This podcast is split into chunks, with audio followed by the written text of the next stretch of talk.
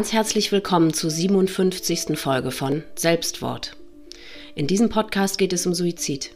Betroffene erzählen ihre Geschichten von ihren Erfahrungen und allem, was mit ihrer jeweiligen Situation einhergeht. Mein Name ist Elisa Roth und ich selbst bin eine Betroffene. Meine Mutter hat sich 2002 das Leben genommen, da war ich 27.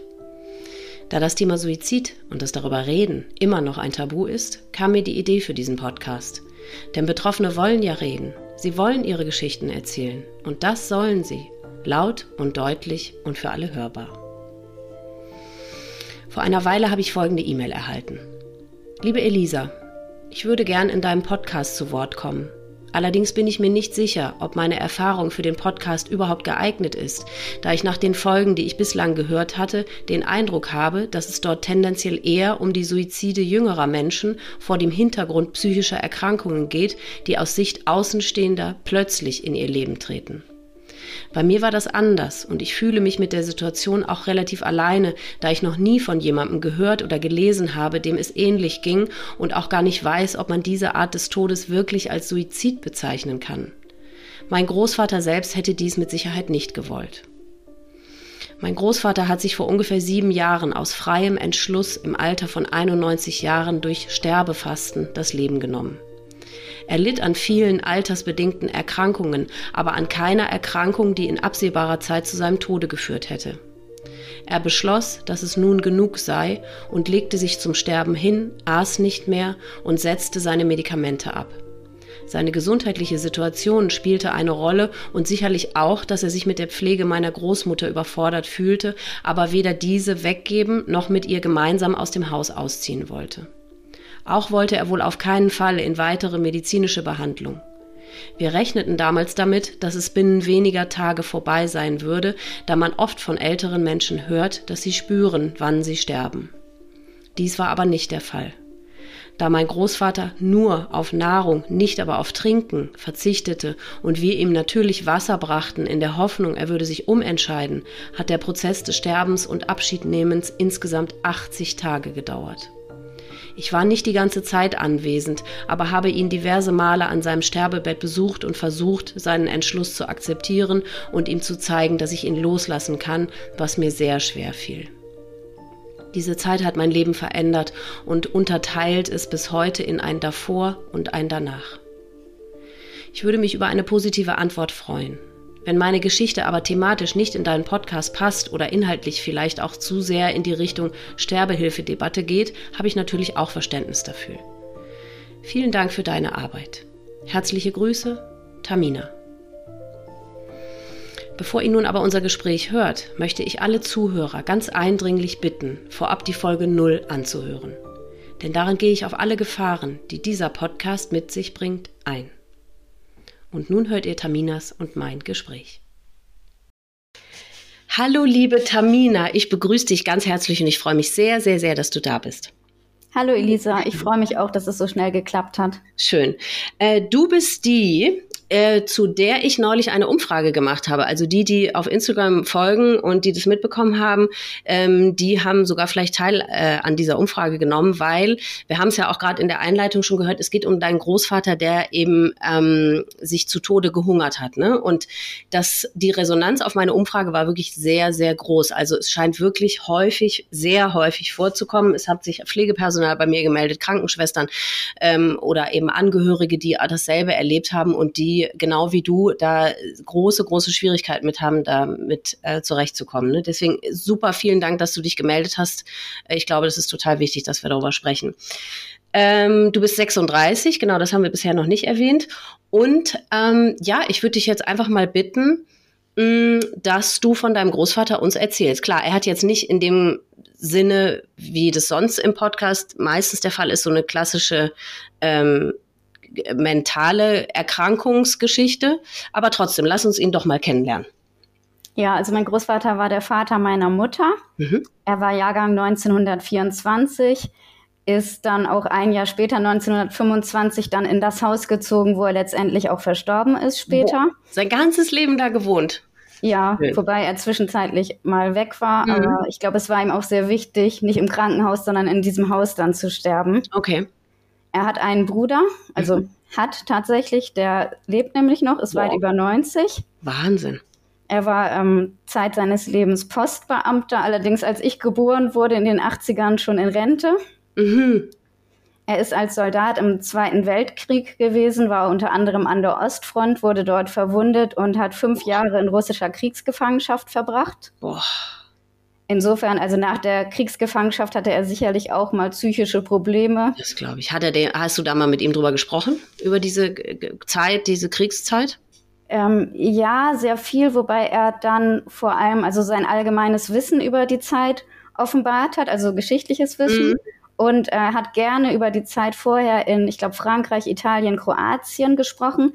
Da war es noch relativ schön im Vergleich dann zur Ostfront vorher. Also da hat er noch heitere Anekdoten und so erzählt. Mhm. Ähm, über die spätere Zeit hat er eher weniger gesprochen. Mhm. Aus unserer Familie weiß auch niemand, wo er letztendlich ganz genau diese fünf Jahre verbracht hat. Ach.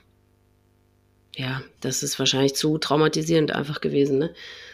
Ja. Genau, und insofern wurde mir aus der Familie durchaus gesagt, natürlich hatte er danach psychische Probleme und er war auch durchaus dann mal, mir wurde so der Begriff Nervenarzt zugetragen, aber das muss irgendwann in den 50er Jahren gewesen sein. Ja, da hat man das tatsächlich auch noch so genannt, ne?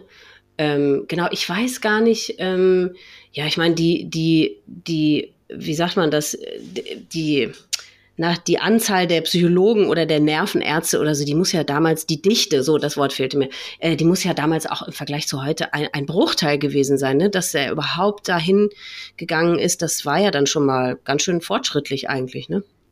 Ja, und ich glaube, er hat noch eine ja, relativ gesunde Art gehabt, das zu verarbeiten. Er hat nämlich immer nach vorne geschaut, mhm. sein Leben genossen, gereist, gegessen. Also ich ganz viel gegessen. Ich glaube, das hat auch eine große Rolle durch das viele Hungern im Krieg oh, gespielt. Ja. Ähm, dass er immer gegessen hat und auch wir Kinder, wir durften uns immer noch einen Nachtisch bestellen, selbst wenn wir das Hauptgericht schon nicht aufbekommen haben. Das war ähm, ganz wichtig und er hat mhm. eigentlich eher ungern so über alte Zeiten geredet. Andere Leute in der Familie haben da Ahnenforschung und ähnliches betrieben mhm. und das hat ihn eher nicht so interessiert. Also er hat eher nach vorne geschaut. Mhm.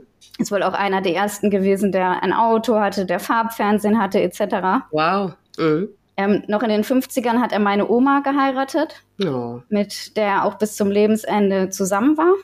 Wahnsinn. Und ja. meine Mutter ist dann auch als einziges Kind meiner Großeltern auch in den 50er Jahren geboren worden. Mhm. Ich würde äh, meinen Großvater als sehr großzügigen und herzlichen Mensch beschreiben. Oh. Er konnte über sich selbst lachen, als wenn man gesagt hat, Ernst, du kriegst da keinen Nagel gerade in die Wand. Dann hat er gesagt, ja, ist wohl so und sich dann darüber auch schlapp gelacht. Süß ganz liebevoll, herzlich, hat immer total gerne meine Hand gehalten und genommen. Hat, habt ihr irgendwie in der Nähe voneinander gewohnt? Also hattest du auch als Kind schon oder dein Leben lang sehr äh, häufigen Kontakt zu ihm? Ja, deswegen ähm, habe ich auch erwähnt, dass meine Mutter die einzige Tochter ist oder ja. war, ähm, weil meine Großeltern hatten halt nur zwei Enkel, nur Aha. meinen Bruder und mich und wir haben auch keine anderen Großeltern, weil die schon ah. vorverstorben sind auf der ja. anderen Seite. Mhm. Und ähm, wir haben nebeneinander gewohnt. Ah, okay. Genau, die haben sich das Grundstück irgendwann mal aufgeteilt und so habe ich ihn in meiner Kindheit und Jugend eigentlich jeden Tag gesehen. Oh. Mhm. Also bis zum Studium habe ich ihn wirklich jeden Tag gesehen. Wir hatten ein ganz inniges Verhältnis. Oh. Er hat mal gesagt, ich wäre sein Lieblingsenkelkind. Oh. Er hat mir das Fahrradfahren beigebracht. Wir haben, als ich ähm, in der Mittelstufe war und in der Oberstufe war, jeden Tag gemeinsam für die Schule gelernt. Ach. Ich einfach sehr ehrgeizig war. Mhm. Und er ein, einfach ein guter Lernpartner war. Er hat mich immer abgehört. Oh. Gerne in Englisch und Französisch Vokabeln, aber dann auch in Fächern, die er selber gar nicht konnte. Also wenn ich gesagt habe, hör mal bitte Latein ab. Ja. Und er konnte kein Latein, das war irgendwann sicherlich auch langweilig für ihn, aber dann hat er das auch stundenlang ganz geduldig gemacht. Ja. Also so ein Opa, wie man ihn sich wünscht. Ja, also sehr mhm. intensives Verhältnis. Wir haben auch später haben wir über Fahrschulbögen gemeinsam gebüffelt. Mhm. Er hat mir mein erstes eigenes Auto gekauft. Oh. Schön. Und war eigentlich immer für mich da. Mhm. Also bei jedem verstorbenen Haustier, später auch bei Liebeskummer, auch durchaus bei äh, Erwachsenenfragen, weil irgendwann war ich dann ja auch erwachsen und mhm. konnte über Politik etc. mit ihm unterhalten. Mhm.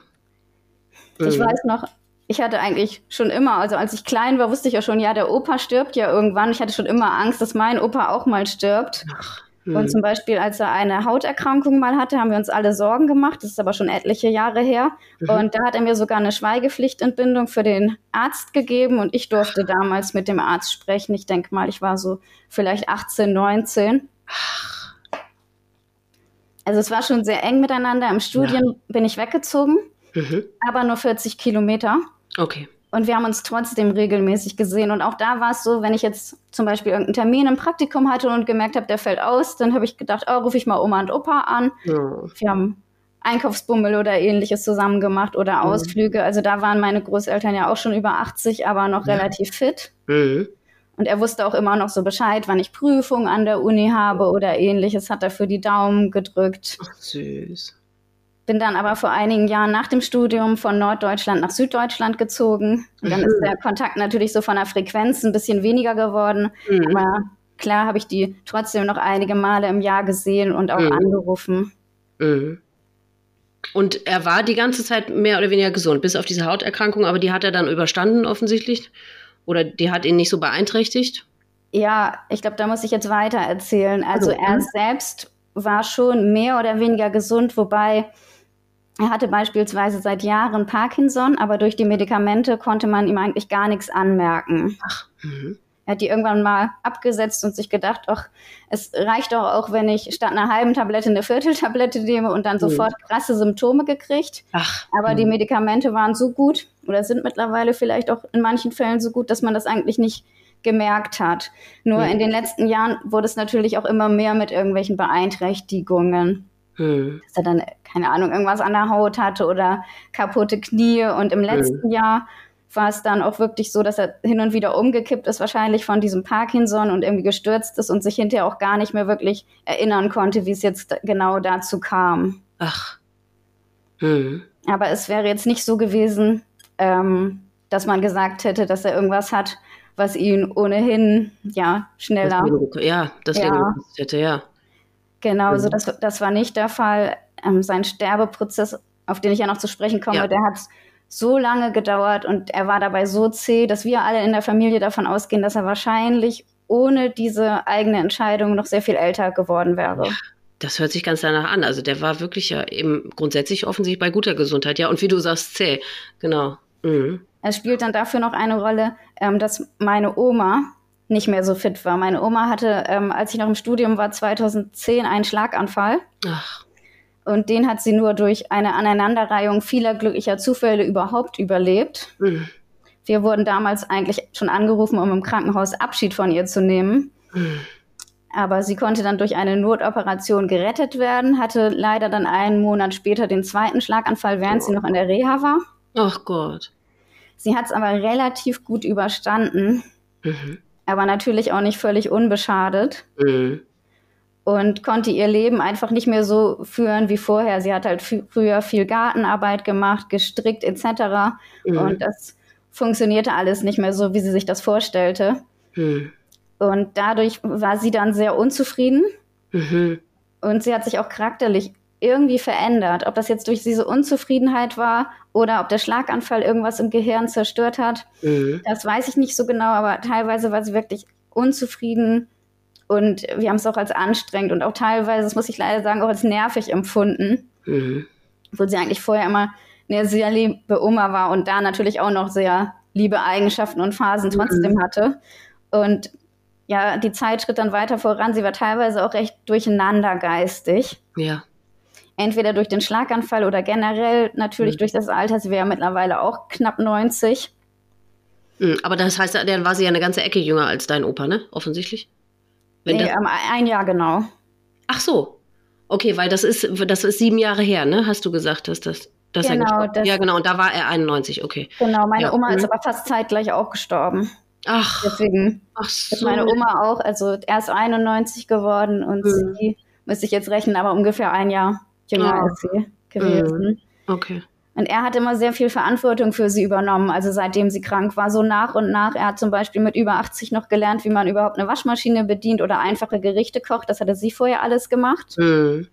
mhm. Und sein Tagesablauf hat sich dadurch auch sehr geändert. Vorher ist er immer so um, weiß ich nicht, halb neun, neun aufgestanden. Mhm. Dann ist er irgendwie um sechs aufgestanden, hat sich um Frühstück und alles gekümmert und hat einfach sehr viel abgefangen. Also mhm. uns ist das teilweise auch nicht so aufgefallen, dass meine Oma sich beispielsweise gar nicht eigenständig fürs Essen gehen oder ähnliches fertig machen konnte. Nur als er auf, ausgefallen ist und sie dann mal selbst los musste, haben meine Eltern dann gemerkt, oh, die weiß gar nicht, wo ihre Tasche ist und ihre Kleidung etc. Mhm. Ich habe teilweise dann auch das Gefühl gehabt, der interessiert sich gar nicht mehr so viel für mich wie früher. Mhm. Er dann, wenn wir telefoniert haben, auch immer nur so ja, ja gesagt hat. Mhm. Aber meine Eltern meinten, nee, der ist einfach mit der Situation überfordert und so sehr mit sich mhm. beschäftigt und mit meiner Oma. Mhm. Das glaube ich. Das, ja, das ist ja auch eine Mischung dann aus allem, aus Überforderung, ja eben aus Anstrengung, aus Sorge, aus allem, ne? Mhm. Ja, und ich glaube, dass er auch nicht wollte, dass sie irgendwann mal in eine Pflegeeinrichtung oder ähnliches kommt. Mhm. Sie musste im letzten Jahr, also das letzte Jahr vorher war ja 2015. Mhm. Und ähm, da wurde sie auch zunehmend immer schwächer und musste häufig ins Krankenhaus. Ach. Teilweise war sie einfach dehydriert oder ähnliches oder schwach. Mhm. Und ja, im letzten Jahr wurden dann seine Erkrankungen auch gleichzeitig immer schlimmer. Mhm. Sind da noch andere dazugekommen oder das, was er bisher schon hatte, ist einfach, hat ja, sich verschlimmert? Was er bisher schon hatte. Ich, ich weiß auch nicht mehr im Einzelnen, was das war, aber es wurde dann mhm. teilweise gesagt, ähm, so nach, nach der Autofahrt vom Krankenhaus zurück, sozusagen auf dem Weg zum Haus schon wieder das nächste ziehen irgendwo. Ach, also alles natürlich so kleinere Sachen. Mhm. Aber in dem Alter hat man natürlich auch einfach Arthrose in den Knien oder ähnliches, was er auch nicht mehr machen lassen wollte. Mhm. Mhm. Das war gerade mein Hund, den man gehört hat. Übrigens, falls man ihn gehört hat, der hat sich gestreckt. Ja, meiner ist auch da. Ich hoffe, dass der sich nicht noch einschaltet. Das ist nicht schlimm. Ich wollte nur sagen, nicht einer, dass einer denkt, ich mache hier im Hintergrund komische Geräusche. Das war, das war mein Hund. Ja, ähm, ja, ich meine, das ist wirklich ähm, so ein, ja, so ein Ding des Alters. Ich meine, 91, das ist ja wirklich echt alt, ne? Genau. Und irgendwann so ein Körper, der wird halt, der macht dann ja auch viel mit, ne? Genau. Ja, das Komische war, dass er normalerweise, wenn jemand gefragt hat, Ernst, wie alt bist du jetzt eigentlich, dann hat er nicht sein aktuelles Alter gesagt, sondern hat beispielsweise gesagt, ähm, zum Beispiel, ich werde 80, wenn er erst 79 war. Und das hat Aha. er immer so gemacht. Und im letzten Jahr, das ist uns aber erst im Nachhinein aufgefallen, ist nie dieses Ich werde 92 gefallen. Und normalerweise hat er das immer schon nach dem Tag des letzten Geburtstages ja. sich ein Jahr älter gemacht. Ach. So als hätte er das irgendwie unterschwellig geahnt, dass noch irgendwas passiert. Hm. Hm. Ja, wie ging es dann weiter? Oder hat er euch irgendwie, ja, ich meine, hat er euch darüber informiert irgendwann oder wie glaubst du, ist er dann, wie ist das zustande gekommen, dass er auf diese Idee gekommen ist? Also im Oktober 2015, mhm. einen Tag vor meinem Geburtstag, waren meine Eltern bei mir in Bayern zu Besuch. Mhm. Und mein Bruder hat angerufen und gesagt, der Opa steht nicht mehr auf, der ist im Bett liegen geblieben und sagt, er will seine Medikamente nicht mehr und nichts mehr essen. Und ich weiß nicht, ob er dann auch schon direkt gesagt hat, er würde jetzt sterben oder das würde jetzt zu Ende gehen. Mhm. Mein Bruder war völlig überfordert mit der Situation. Ja. Und meine Eltern sind dann kurz danach noch nach Norddeutschland zurückgefahren. Mhm. Ja, das war natürlich dann eine furchtbare Situation. Er hat nichts mehr gegessen. Mhm aber immer noch Wasser getrunken und zwar sehr viel Wasser. Okay, aber er war geistig anwesend. Also ihr habt nicht gedacht, er ist jetzt verwirrt und macht das aus einer Verwirrung heraus oder weil er nicht mehr weiß, was er tut, sondern er war klar.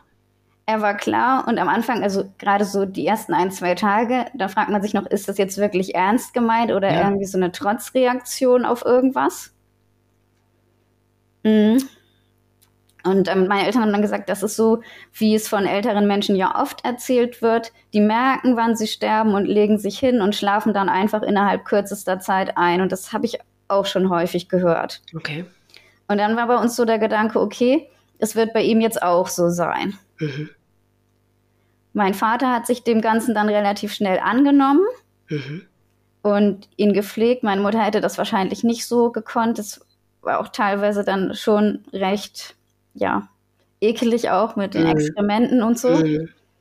Und ähm, ja, mein Vater hat sich um ihn gekümmert, auch Körperpflege, Fingernägel schneiden, rasieren und so weiter. Meinem Opa war es auch immer wichtig, dass er dann noch gepflegt aussieht. Ja. Das heißt, er ist auch gar nicht mehr aufgestanden. Nee, das war wirklich in der Tat schon so, so, dass er relativ schnell, auch körperlich gar nicht mehr dazu in der Lage war, aufzustehen mhm. und eigenständig zur Toilette zu gehen und mhm. ähnliches. Mhm. Aber habt ihr mit ihm, also hat er euch das dann irgendwann verkündet? Habt ihr mit ihm drüber gesprochen? Wie war denn, also hat er, ja, hat er das euch mitgeteilt oder ihr habt es irgendwann angenommen, dass das jetzt sein Plan ist oder wie war das? Er hat uns das mitgeteilt. Er hat immer wieder gesagt, er will jetzt einfach einschlafen. Mhm. Er möchte da jetzt liegen. Ähm, er wurde auch, also dieser Zustand hat ja insgesamt bis fast Mitte Januar gedauert, also sehr lange. Und er wurde dann auch irgendwann regelrecht ungeduldig. Mhm. Hat er sowas gesagt, wann sterbe ich endlich? Oder immer wieder wache ich morgens auf und bin doch jeden Morgen wieder da. Ach. Hm. Also für ihn war das so wirklich feststehend, hm. zumindest die meiste Zeit, dass er da jetzt liegt und eigentlich nur darauf wartet, dass er endlich stirbt. Hm. Und hat er, also ich kann mir das gar nicht vorstellen, nur da zu liegen, hat er dann auch nichts mehr gemacht? Hat er an die Decke geguckt und dann einfach, oder geschlafen oder wie sieht sowas aus? Mm, also wirklich viel machen konnte er ja auch nicht. Ja, eben. Das hm. zwischen, er viel geschlafen. Hm. Am Anfang noch in einem normalen Tagesrhythmus. Irgendwann, also ich war ja, ich war ja in einem anderen Teil Deutschlands, aber ich war ja, ja sehr, sehr oft zu Besuch. Ich war bestimmt zehnmal in der Zeit so ungefähr mm. zu Besuch. Und am Anfang musste man sich noch an die normalen Tageszeiten halten, wann man ihn besucht. Irgendwann hatte er so seinen ganz komischen eigenen Rhythmus und war auch plötzlich zum Beispiel nachts oder spät abends wach. Mhm. Er hat tagsüber geschlafen, er hat viel geschlafen. Mhm. Aber ich glaube, dass er, also ich glaube, so richtige Beschäftigung wie Lesen oder ähnliches hat er nicht gemacht. Das da ist man dann auch viel zu schwach für wahrscheinlich, ne? Also wenn du nichts mehr isst, also und nur noch trinkst, dann, dann ist, bist du ja wahnsinnig schnell sehr schwach, ne, nehme ich an. Und dann lesen ist ja doch auch anstrengend, ne? Genau, von der Konzentration. Und natürlich ja. viele Gespräche. Aha. Viel Besuch von uns und so. mhm. viele, viele Gespräche. Mhm ja, es war so komisch, dass er dann doch, also zwar schwach war, aber noch nicht so schwach, also dass er so lange durchgehalten hat. Und er hat auch relativ lange noch seine Beine so aufgestellt, mhm. dass, dass ich gedacht habe, wenn man noch so viel Muskulatur hat, dass die Beine noch stehen, dann dauert das doch jetzt bestimmt noch eine Weile. Mhm. Ja, vor allem, ich, das ist, also ich weiß nicht, was du für einen Eindruck von ihm hattest, aber wenn jemand trotzdem weiterhin noch trinkt, aber eigentlich ja relativ schnell sterben will, das ist ja irgendwie auch so ein kleines bisschen widersprüchlich, ne? Das also, war widersprüchlich, aber niemand von uns hätte gesagt, ernst, wenn du das Trinken auch einstellst, geht es schneller. Nee, oh Gott. Würde ja, ja niemand sagen, wir haben ja eher gehofft, dass er sich das noch anders überlegt. Zwischendurch wollte er auch mal Gemüsebrühe, aber das war vielleicht ein, zwei Mal. Also davon kann er auch nicht so lange hm. gelebt haben. Nee. Und hm. ähm, irgendwann war mal jemand da, hm, ich weiß gar nicht, ob das, also meine Eltern hatten Pflegegeld beantragt und da war dann mal jemand da, um zu schauen und so. Mhm. Und die hat ihm vorgeschlagen, dass er doch was essen könnte. Mhm. Und das hat er abgelehnt. Und dann einen Tag später hat er plötzlich nach was zu essen verlangt. Ach. Das funktionierte aber nicht mehr. Also wenn man so lange isst, kann man nicht einfach wieder anfangen zu essen. Und er musste furchtbar würgen. Und dann hat mein Vater gesagt, Ernst, hast du es dir vielleicht anders überlegt? Wenn du doch nicht sterben willst, dann kann ich das in die Wege leiten, aber das kriegen wir hier zu Hause wahrscheinlich alleine nicht hin. Ja. Also, weil es auch einfach nicht mehr ging. Und dann hat er gesagt, nee, nee, das, er möchte doch sterben. Ach. Und zwischendurch, das, dann hat er auch mal gesagt, jetzt will ich, will ich einen Kaffee haben, den haben wir auch gegeben, und ein Käsebrötchen essen. Oh. Das Käsebrötchen ging ja natürlich gar nicht. Ja. Aber da habe ich immer wieder, wenn ich das mitgekriegt habe oder meine Eltern am Telefon gesagt haben, dass er jetzt was essen wollte, habe ich immer wieder gedacht, ja. hoffentlich überlegt er sich das anders. Mhm. Teilweise habe ich auch Angst gehabt, dass er sich das anders überlegt, aber dass es medizinisch einfach gar nicht mehr klappt, den nochmal zurückzuholen. Aber ja. er hatte sich bis zum Ende nicht anders überlegt.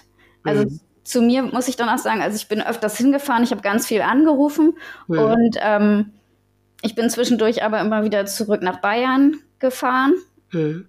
Zum einen, weil ich arbeiten musste, eine Prüfung vorbereiten und zum anderen war die Stimmung da auch wirklich kaum zu ertragen. Mhm. Das, jeder geht ja anders damit um. Mhm. Teilweise kommt es dann vielleicht auch zu Konflikten oder Ähnlichem, weil man einfach so überreizt ist. Mhm.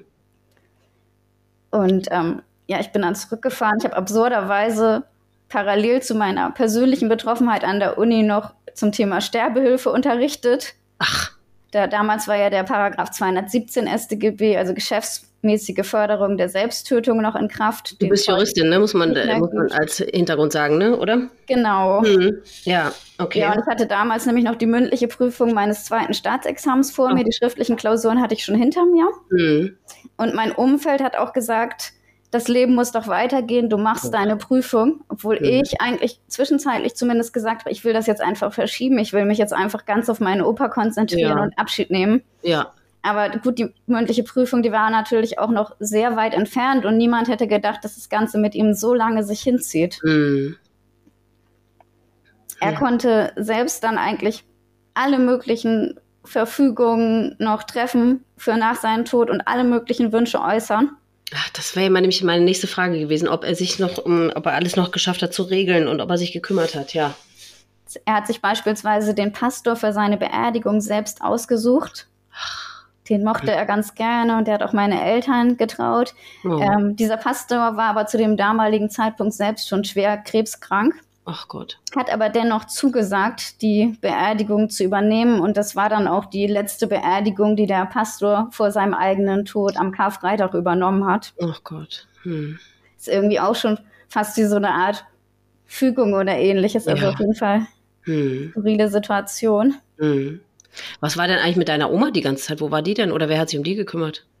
Also das Schlafzimmer meines Großvaters war im oberen Geschoss ja. des Hauses. Und sie war unten. Wir hatten ihr Schlafzimmer irgendwann nach unten verlegt, weil sie die Treppe nicht mehr hochkam. Ja. Und ähm, ja, sie war unten und wir haben ihr so ein bisschen erzählt, was da oben abläuft. Mhm. Und sie dann natürlich auch besucht und meine Eltern haben sich um sie gekümmert. Oh. Ja, für mich war das so, ich bin da immer hin und habe dann von ihr so gedacht, die muss mich jetzt irgendwie trösten. Der Opa ja. stirbt doch. Ja. Aber dazu, sie war auch eher dann wie so ein Kind und brauchte auch Zuwendung. Mhm. Und ja, dazu war sie dann auch gar nicht in der Lage. Ich kann mich noch erinnern, dass sie selber in so einem lichten Moment gesagt hat, ähm, wenn der Opa nur liegt und nicht mehr aufstehen kann, wie trinkt er denn dann, wenn er die ganze Zeit trinkt? Und da haben wir ihr erklärt, dass er so eine Schnabeltasse hat. Mhm. Sie dann, ja, mhm. sich da plötzlich so gewundert hat. Mhm. Also, ja, sie mhm. war unten, wobei sie ihn noch einmal besuchen konnte oben. Ach mein mhm. Vater dann möglich gemacht. Da oh. hat er sich auch sehr gefreut. Oh. Und meine Eltern können auch einige Sachen von dem Gespräch wiedergeben, weil bei meinem Großvater ein Babyphone aufgestellt war, um ihn einfach immer zu kontrollieren. Der ist ja auch ja. teilweise aus dem Bett gefallen und ähnliches. Oh Gott. Und daher weiß ich auch oder wissen wir, dass er meiner Oma dann auch viele Komplimente gemacht hat. Ja. Gesagt hat, sie würde so gut aussehen und auch sehr positiv über die Enkelkinder haben sie dann miteinander gesprochen. Ja. Okay. Ja, und so. ja, wie sahen denn deine Gespräche mit ihm eigentlich aus, wenn ihr, wenn du ihn angerufen hast oder wie war das? Genau, ich habe nur, hab nur persönlich mit ihm gesprochen. Also ich glaube, anrufen hätte ich ihn auch nicht mehr können, da am Sterbebett. Ich habe nur meine Eltern immer angerufen und gefragt, wie es ihm geht und ganz oft grüßen lassen. Mhm. Aber ich habe hab einige Male mit ihm persönlich gesprochen. Mhm. Also zum einen habe ich versucht, ihm noch alles zu sagen, was ich noch irgendwie loswerden will. Ja. Wie wichtig er für mich war ja. etc. Mm, ich wollte ihm auch total gerne sagen, dass ich ihn jetzt loslassen kann und dass ich ihm das gönne. Hm. Aber das ähm, war mir nicht möglich. Nee, das glaube ich. Hm. Ja, aber schon so die wichtigen Sachen haben wir uns gegenseitig gesagt. Dann haben wir auch komischerweise sehr viel über Banalitäten gesprochen. Hm. Und auch noch gelacht und gescherzt teilweise. Meistens ging das nicht so lange, weil er hatte ja keine Energie für mehr als zehn Minuten. Ja. Dann ist er sofort mhm. eingeschlafen. Mhm sehr viel, dass er einfach unsere Hände festgehalten hat von meinem mhm. Bruder und mir. Ja. Aber er hat auch richtig banale Sachen gefragt, so zum Beispiel nach dem Wohnort meines Chefs, ob das immer noch der gleiche wäre oder nach den Kindern von einer Freundin. Ach, da hat er sich aber wirklich alles immer gemerkt, ne? War wirklich sehr interessiert, ne? Er wollte komischerweise auch noch über Lokalpolitik von unserem Dorf irgendwas erfahren und so. Da hat er auch gesagt, was wird denn mit meinem Auto, wenn ich tot bin? Naja, ist auch egal. Ja. Ja, dass man sich so gedacht hat, das ist eigentlich völlig absurd der mhm. liegt da im Sterbeprozess ja. und will sich aber über sowas unterhalten und das macht ihm auch Freude. Also ich muss auch sagen, er war auch die ganze Zeit sehr positiv gestimmt. Er hat zwar gesagt, wie lange dauert das noch, mhm. aber der hat sich tausendfach bedankt für alles. Oh. Für das, auch was sein Schwiegervater für ihn gemacht hat und hat gesagt, niemand hätte das gemacht. Der hat den ganzen Stuhlgang weggemacht und das kann ich nie wieder gut machen. Schwiegersohn, ja, also der, ja, genau. der Dein Vater. Hm? Genau, mein Vater, sein ja, genau. Schwiegersohn. Genau. Mhm, genau. Und äh, ja, hat irgendwie dann noch gesagt, das Licht draußen wäre so schön. Und war ja an sich sehr, sehr dankbar und positiv, was es einem aber irgendwie noch schwerer gemacht hat, ihn loszulassen. Ja, das glaube ich. Mhm. Was hat das mit dir die ganze Zeit gemacht? Ich meine, wo bist du geblieben mit deiner ich weiß gar nicht, das ist ja, kann man vorher schon Trauer sagen oder mit diesem, das ist ja ein furchtbarer Zustand, wenn du weißt, das ist einfach ein ewig dauernder Abschied, den du nicht verhindern kannst irgendwie, ne? Also diesen Tod, den du nicht verhindern kannst. Wie, wie ging's dir die ganze Zeit? Ich habe die ganze Zeit irgendwie gehofft, dass es sich doch noch ändern würde. Mhm. Viel gehofft. Ansonsten, ich habe halt, ähm, ich habe halt insofern sehr starke Probleme gehabt, dass ich immer, wenn ich mich damit beschäftigt habe, furchtbar weinen musste. Mhm. Also sowohl hier als auch bei ihm im Zimmer und dass ich dann halt, ja, es ist wahrscheinlich auch normal, aber dass ich dann auch irgendwie gar nicht mehr in der Lage war, wirklich viel zu machen, weil ich einfach so aufgequollen war und Kopfschmerzen hatte die ganze Zeit. Mhm. mhm. Ja, ich habe mich vor allem irgendwie treiben lassen, versucht ihm noch die wichtigsten Sachen zu sagen, noch mhm. diverse Male hinzufahren. Dann war natürlich irgendwie dann auch wieder viel Arbeit, wenn man zurück war. Mhm. Was, was einen abgelenkt hat. Aber ich habe das im Nachhinein mal im Kalender gesehen, dass ich teilweise zurückgefahren bin und dann zwei Stunden später hier wieder eine Veranstaltung gemacht habe und dass ich gedacht habe, wie habe ich das bloß irgendwie auf die Reihe gekriegt. Mhm. Ja. Ja, hast du rückblickend ähm, irgendwie den, das Gefühl, du hättest noch mehr ihm sagen wollen oder noch andere Dinge mit ihm klären sollen oder so? Oder habt ihr alles geschafft eigentlich, was dir wichtig war? Hm, ich glaube, die wichtigsten Sachen haben wir geschafft. Mhm. Man kann irgendwie nie genug sagen ja. oder so. Ich hätte auch noch gerne Dinge gefragt, auch zu seiner Vergangenheit. Aber ja. wenn ich das jetzt nicht weiß, hat das vielleicht auch Gründe. Ja. Also, dass er das teilweise nicht wollte. Mhm. Mhm. Ja, ich finde, das ist sowieso so verrückt, auch äh, äh, in Bezug auf die Großeltern oder aber sogar auch auf die eigenen Eltern, dass man nimmt die immer so sein Leben lang irgendwie so als selbstverständlich hin. Und also ich zum Beispiel habe meinen Eltern ehrlich gesagt, also mein Leben lang kaum irgendwelche Fragen gestellt. Das, die, die sind einfach da, die Eltern, und man nimmt das so hin. Ne? Und erst wenn man äh, dann äh, vor Augen hat, okay, entweder sie sind schon tot oder sie sterben jetzt, dann plötzlich ähm, interessieren einen diese ganzen Dinge. Ne? Also ich finde es ganz verrückt, dass man das alles immer so als selbstverständlich hinnimmt. Das stimmt. Kennst du vielleicht dieses Buch Papa, erzähl mal oder so heißt das, was nee. Eltern ausfüllen können? Ach. Das äh, hat mein Vater ganz akribisch ausgefüllt. Da kann man theoretisch sein ganzes Leben reinschreiben und er hat dann noch angefangen, in Word weiterzuschreiben. Also ah. von dem habe ich zumindest sehr viel in Schriftform. Aber ansonsten. Das hat er für sich selber, also dein Vater für sich selber und nicht für deinen Opa ausgefüllt. Genau, für, mein Vater hat es für sich selber ausgefüllt ja, ja. und er hat es mir dann gegeben. Er hat gesagt, in einer ruhigen Minute kannst du es dir mal durchlesen. Das ist doch Toll. ganz schön viel. Ja, so. aber das finde ich toll. So, so ein Vermächtnis dann auch, ne? Weil, ja, ich frage mich auch so viele Dinge immer bei meinen Eltern und bei meiner Mutter. Ja klar, kann ich es jetzt auch nicht mehr rausfinden, aber das finde ich ja ein tolles Buch, da muss ich mal googeln. Ja. Das ist eine schöne Möglichkeit. Ja. Mhm. Ja, also ich glaube, so über seine fernere Vergangenheit, das wollte mein Großvater auch gar nicht. Also mhm. er hat auch alle Unterlagen vernichtet und verbrannt, noch in den 50er Ach. Jahren mitsamt der Kriegstagebücher seines jüngeren Bruders, der davon gar nicht so begeistert war. Ach. Ähm, das hätte er sicherlich nicht gewollt, aber hm. klar hätte man immer was gerne noch gefragt oder noch. Ratschläge für sein späteres Leben eingeholt oder eine. Meinung zu irgendwas bezogen. Mhm. Aber ich glaube, das wäre auch so gewesen, wenn der irgendwie 100 gewesen wäre, dass man immer noch gedacht hätte, dass man irgendwas ja. noch machen oder fragen will. Was ich zum Glück gemacht habe, also ich habe auch gedacht, ich hätte in den letzten Jahren noch mehr hinfahren sollen oder noch mehr anrufen. Aber was ich zum Glück gemacht habe, ist, dass ich beispielsweise einmal zu einem Geburtstag einen ganz, ganz persönlichen Brief geschrieben habe an ihn, wo ich ihm auch reingeschrieben habe, wie lieb ich ihn habe und was er ja. alles gemacht hat. Ach, schön. Ja. Das, das war schon viele Jahre vor seinem Tod und da bin ich ja froh, dass ich sowas mal gemacht habe. Ja, ja. Ach, weißt du, dieses mit dem Rückblicken, sich immer dann wünschen, ach, hätte ich doch dies und hätte ich doch mal das. Ich kenne das selber total gut, aber es, erstens bringt es ja nichts, sich darüber zu grämen, weil es war, wie es war. Und du hast mit Sicherheit alles ge getan, was dir möglich war. Ne? Also, äh, was in dem Moment für dich richtig erschien, das hast du gemacht. Also deswegen ähm, ist so dieses, ähm, ach hätte ich doch und wenn doch dies noch gewesen wäre, ist so, das tut mir immer so leid, äh, wenn man sich da so drum dreht. Ne? Aber du hast alles, was dir möglich war, für ihn getan. Ne? Mhm. Mhm. Und hast du denn aber immer wieder auch versucht, ihn davon abzuhalten oder war das gar nicht Thema? Du hast versucht, ihn zu lassen und das zu akzeptieren oder hast du ihm auch deine Meinung dazu gesagt? Ja, soweit ich mich erinnere, habe ich versucht, das zu akzeptieren, habe aber trotzdem gesagt, es wäre doch schön, wenn du noch länger da bleiben würdest. Ja. Oder mhm. auch bei Besuchen habe ich, wenn ich das nächste Mal wiederkomme, habe ich gesagt, hoffentlich bist du dann noch da, aber wenn nicht, ist es auch gut. Mhm. So, aber er hat natürlich gewusst, dass ich eigentlich möchte, dass er noch länger da bleibt. Ja. Mhm. Ähm, ja, ich möchte noch ein paar Punkte erwähnen. Ja. Also unter anderem wurde er auch durch seinen Hausarzt betreut, den hatten meine Eltern geholt. Ah, okay. Und der hat auch den Entschluss vollkommen akzeptiert und auch nochmal ihm attestiert, dass er wirklich bei klarem Verstand ist. Mhm.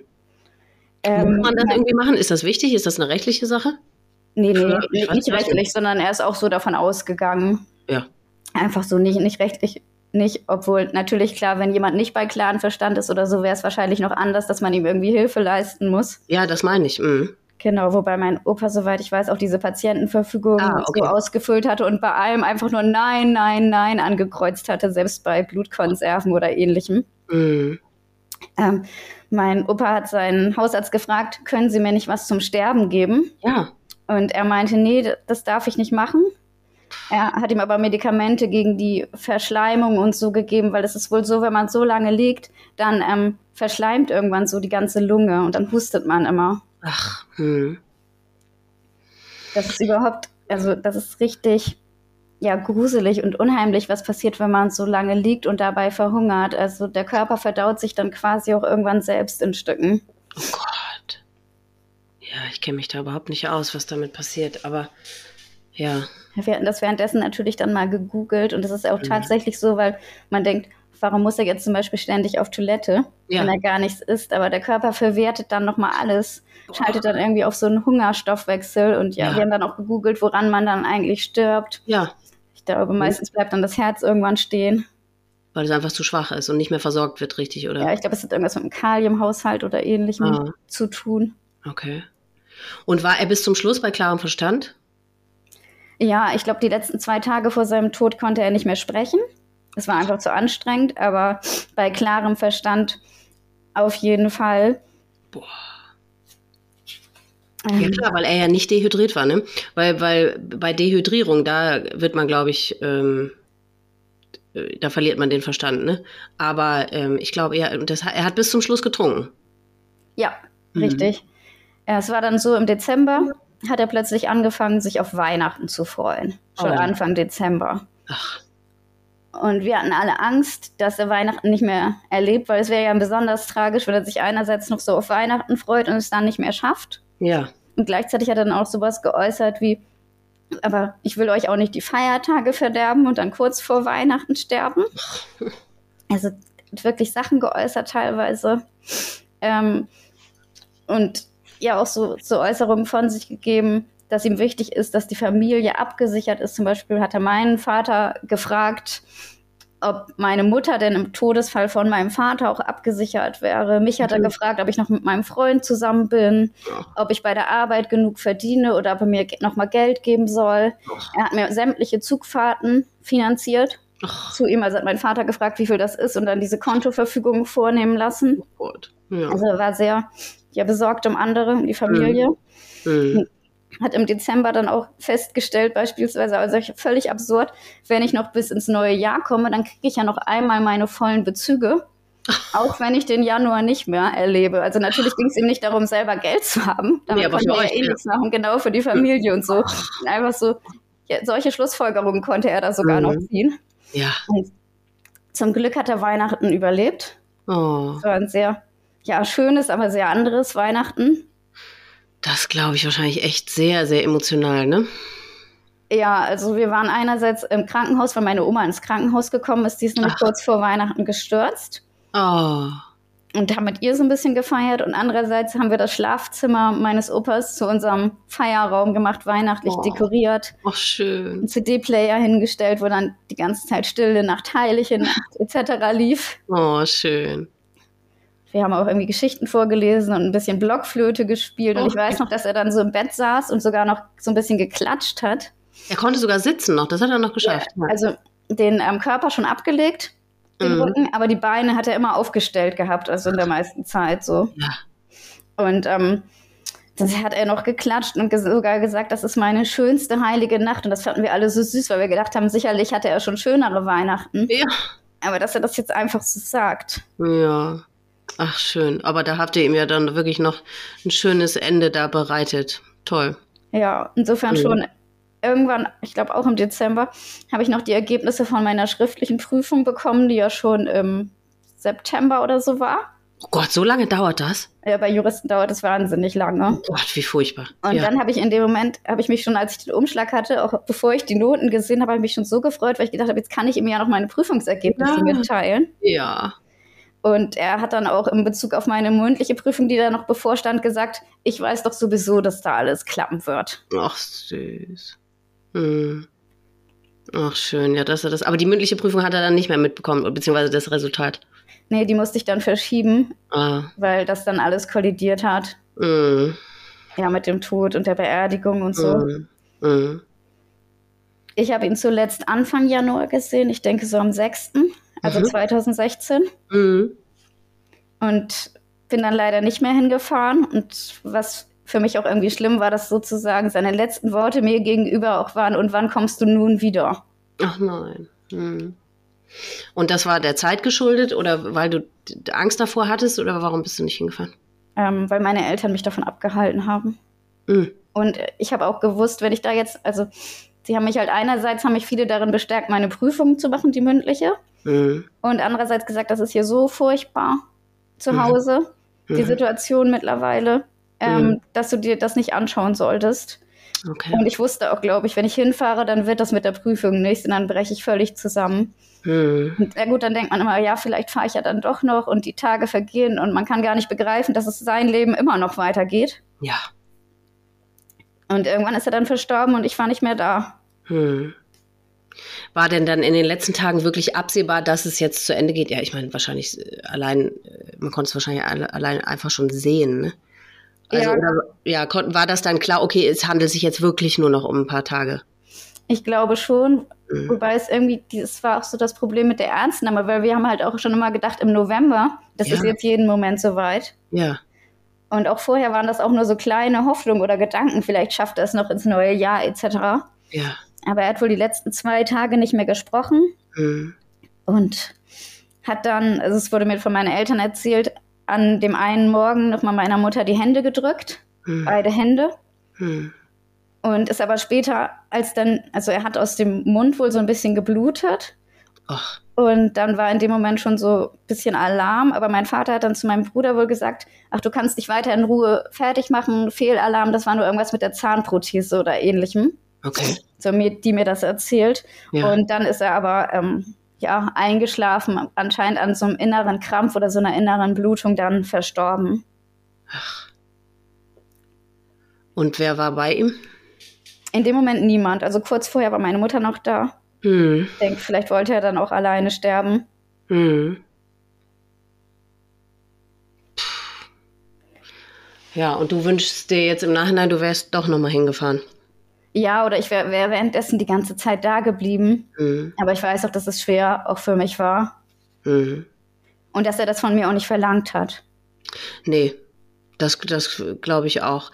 Aber eben für dich selber, ne? Ob das jetzt etwas ist, was du, wo du dich immer drüber grämst und du dir wünschst, ach, wäre ich doch hingefahren und hätte ich mich darüber hinweggesetzt, weil natürlich ist das, die Frage stellt sich ja wirklich, ne? Will ich ihn lieber äh, so in Erinnerung behalten, wie er bis zu deinem letzten Treffen oder zu eurem letzten Treffen war oder willst du dir das wirklich noch zumuten und bis zum Schluss bei ihm sein? Das ist ja eine super schwierige Entscheidung. Ne? Klar, die wurde dir jetzt in dem Sinne dann abgenommen, aber ja, wie hättest du dich entscheiden, wenn es deine freie Entscheidung gewesen wäre?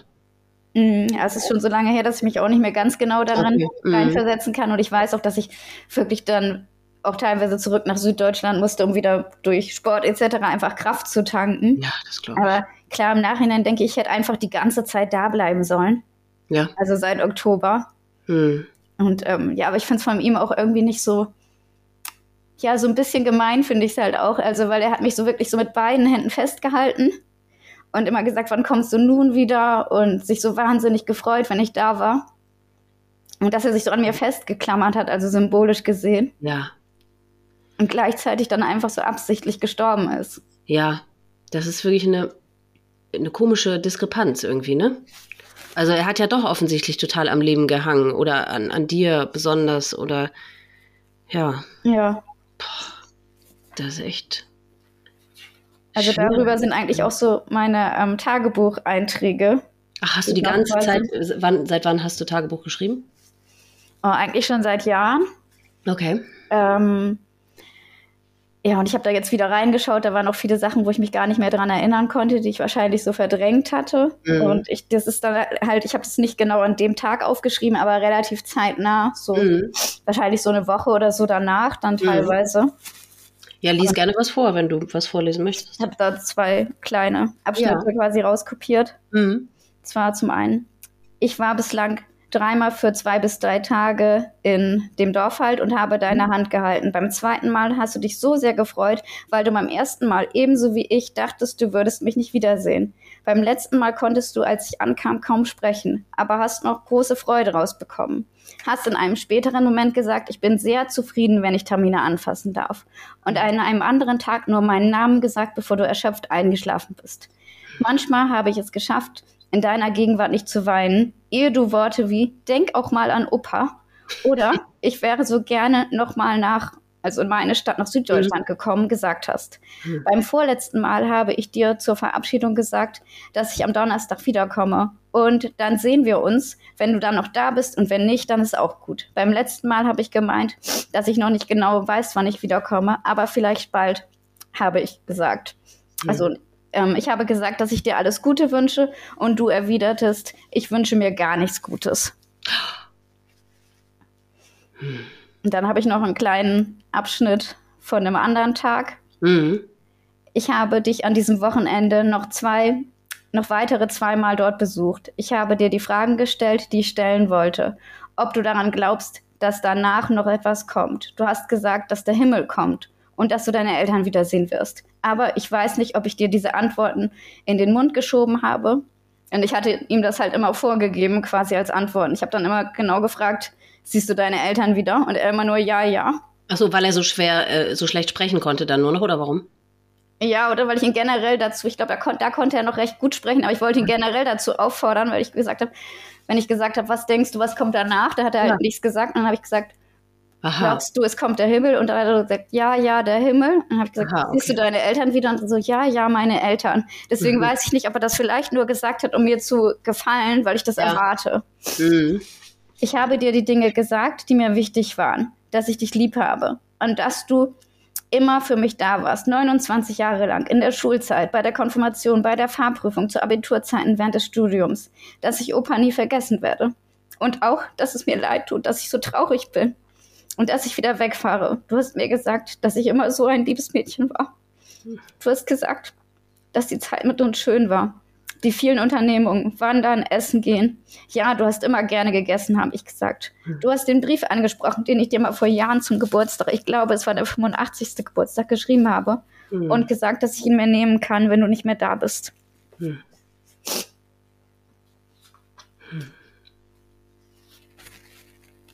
Aber wieso tut es dir leid oder wieso tat es dir leid, dass du so traurig bist? Meinst du, weil du ihm damit ein schlechtes Gefühl oder ein schlechtes Gewissen gemacht ja, hast? Ja, genau. Tja, aber ich, ja, ich, ich, ja, da kann ich dein Gefühl verstehen. Aber auf der anderen Seite, weißt du, da, er hat diese Entscheidung getroffen und dann muss er auch mit so Reaktionen rechnen. Ne? Und dass du dich dann dafür entschuldigst und dass dir das leid tut, ist eigentlich auch furchtbar, weil du warst du warst du und du war, das war, also in, in, als seine Enkelin, die euch so, die ihr euch so nah standet, ist das ja nur äh, natürlich und selbstverständlich, ne? Mm, ja, klar. Aber ich habe immer das Gefühl gehabt, dass ich ihm das noch schwerer mache zu gehen damit auch. Hm. Ja, das ist immer dieses Ver Schwierige und dieses Verflixte, dass ja, man, man sieht, wie der leidet und man, man versucht irgendwie dessen Entscheidung zu akzeptieren oder zu respektieren, aber man selber ist ja auch noch da mit seinen eigenen Gefühlen und diesen Spagat hinzukriegen zwischen, okay, man will dem anderen das nicht auf die Festplatte schieben, aber, aber man, das ist ja natürlich und man darf diese Gefühle ja auch haben, ne? Und man muss die eigentlich ja auch zulassen, weil sonst wird man ja auch verrückt. Mhm. Ja, das ist wirklich total schwierig, ja. Mhm. Und du hast die ganze Zeit über, ja, du hast dir ja, du war, du selber warst wahrscheinlich nicht in psychologischer Behandlung oder so in diesem ganzen Prozess, oder? Du hast es irgendwie versucht, mit dir selber auszumachen. Oder hast du mit deinen Eltern viel drüber geredet oder wo bist du damit geblieben? Ja, mit den Eltern, mit meinem damaligen Partner, mit dem mhm. ich auch heute noch gut befreundet bin. Schön. Mhm. Genau, und eigentlich auch vielleicht fast mit zu vielen Leuten, also weil man es auch im beruflichen Kontext oft erklären musste, warum man jetzt da und da nicht kann oder die mhm. und die Feier verschiebt. Mhm. Und wie war so die Resonanz von außen? Weil da, da sind ja die, ich meine, gut, es war ja keine Sterbehilfe, ähm, aber ja, was hast du für, für äh, Reaktionen bekommen? Hm, also viele haben gesagt, ja, ja, das kenne ich. Ähm, ah. Das war bei so und so auch so. Ja. Aber ähm, das waren keine identischen Fälle, sondern das waren Leute, die haben sich hingelegt, haben gespürt, dass sie sterben und sind wirklich binnen einer Woche gestorben und hatten auch nicht diese Lebenskraft und diese Ambivalenz in sich. Ja. Von daher habe ich mich da eher weniger verstanden gefühlt, mhm. ähm, weil es einfach nicht, nicht eins zu eins vergleichbar ist. Nee. Ansonsten unterschiedliches von bis, oh Gott, dein Opa braucht jetzt psychologische Betreuung, das ist doch nicht normal. Ähm, bis hin zu, also nachdem er dann gestorben war, naja, der war ja schon über 90, der hätte ja sowieso nicht mehr so lange gelebt. Ja. Aber viele haben es auch nicht verstanden, weil viele Leute sind in dem Alter auch nicht mehr wirklich sie selbst. Und dann ist es vielleicht ja. auch einfacher, sie gehen zu lassen. Ja. Aber ähm, mein Großvater war halt eine, ja, voll, sag ich mal, vollwertig in Anführungszeichen, ja. erwachsene Person und ein Ansprechpartner. Den hätte ich auch ja. angerufen, wenn ich mal eine Meinung brauche zu, ähm, keine Ahnung, ob ich eine Stelle annehme. Oder mhm. den hätte ich neulich irgendwann noch gedacht, ich weiß gar nicht, da, da bräuchte ich jemanden, der mich abholt oder so, weil bei meinen Eltern zu besuchen. Dann habe ich auch so, habe ich neulich noch so gedacht, ich könnte ja auch Opa anrufen. Ach nee, geht ja nicht mehr. Oh, also, aber da, da, daran siehst du, den hätte ich auch angerufen bei ja. irgendwelchen Fragen und Problemen. Es war ja nicht so, dass er da schon seit Jahren nur dahin vegetiert ist. Nee, nee genau.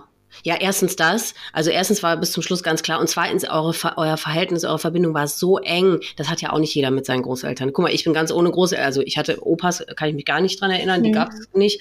Deswegen, ne, also äh, das, das war schon ein besonderer äh, Fall da bei dir, ne? Ja. Mhm. Ja.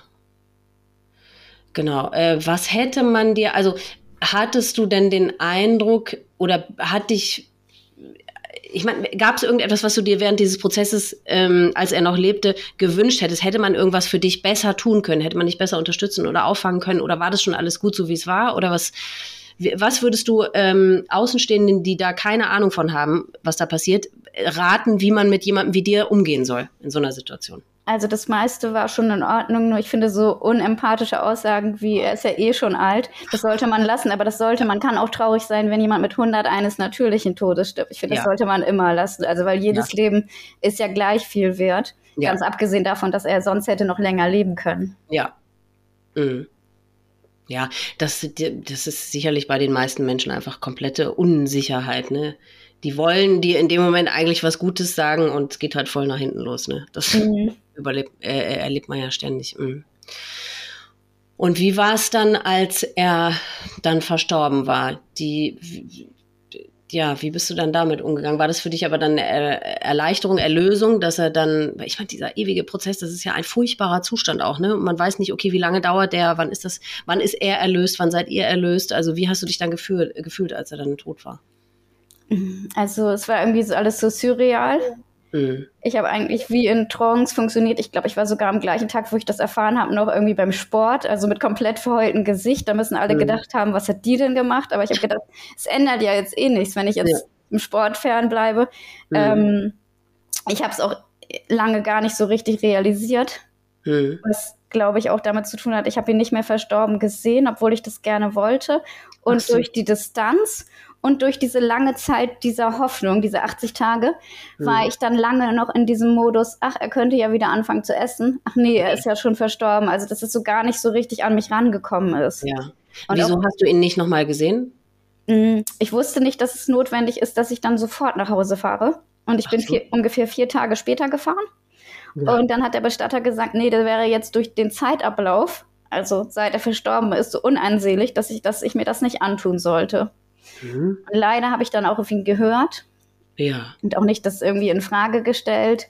Im Nachhinein denke ich, dass ich ihn hätte sehen müssen. Also, weil ich wirklich das ganz lange nicht realisieren konnte. Auch, ich glaube, das hat auch mit der Distanz zu tun. Also jedes Mal, wenn ich nach Hause gefahren bin, habe ich gedacht, ich fahre ja auch zu Oma und Opa.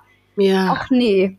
Ja, ja. Und auch wirklich Jahre später noch so zum Beispiel, wenn man eine Liste macht, wer braucht ein Weihnachtsgeschenk, ja. dass ich dann denke, oh, du hast ja jemanden vergessen. Ja, ja. Ach nee.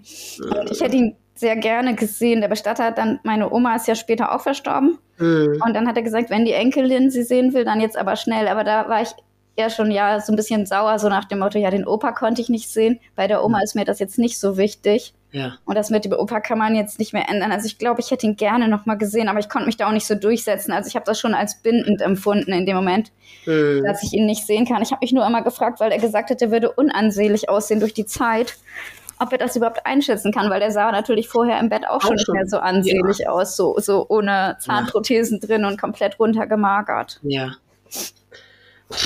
Ah, und deine Eltern, haben die ihn noch mal gesehen? Ich glaube nicht, aber meine Eltern haben ihn ja auch also quasi vom Bestatter abholen lassen und dann auf dem Bett noch haben sie ihn noch alle gesehen. Und ah, ich glaube okay. sogar, sogar sein Bruder ist noch gekommen. Ich glaube, es gab sogar auch eine blöde Situation, aber dass sein Bruder einfach reingelaufen ist und gar nicht wusste, dass er verstorben ist. Okay. Mhm. Mhm.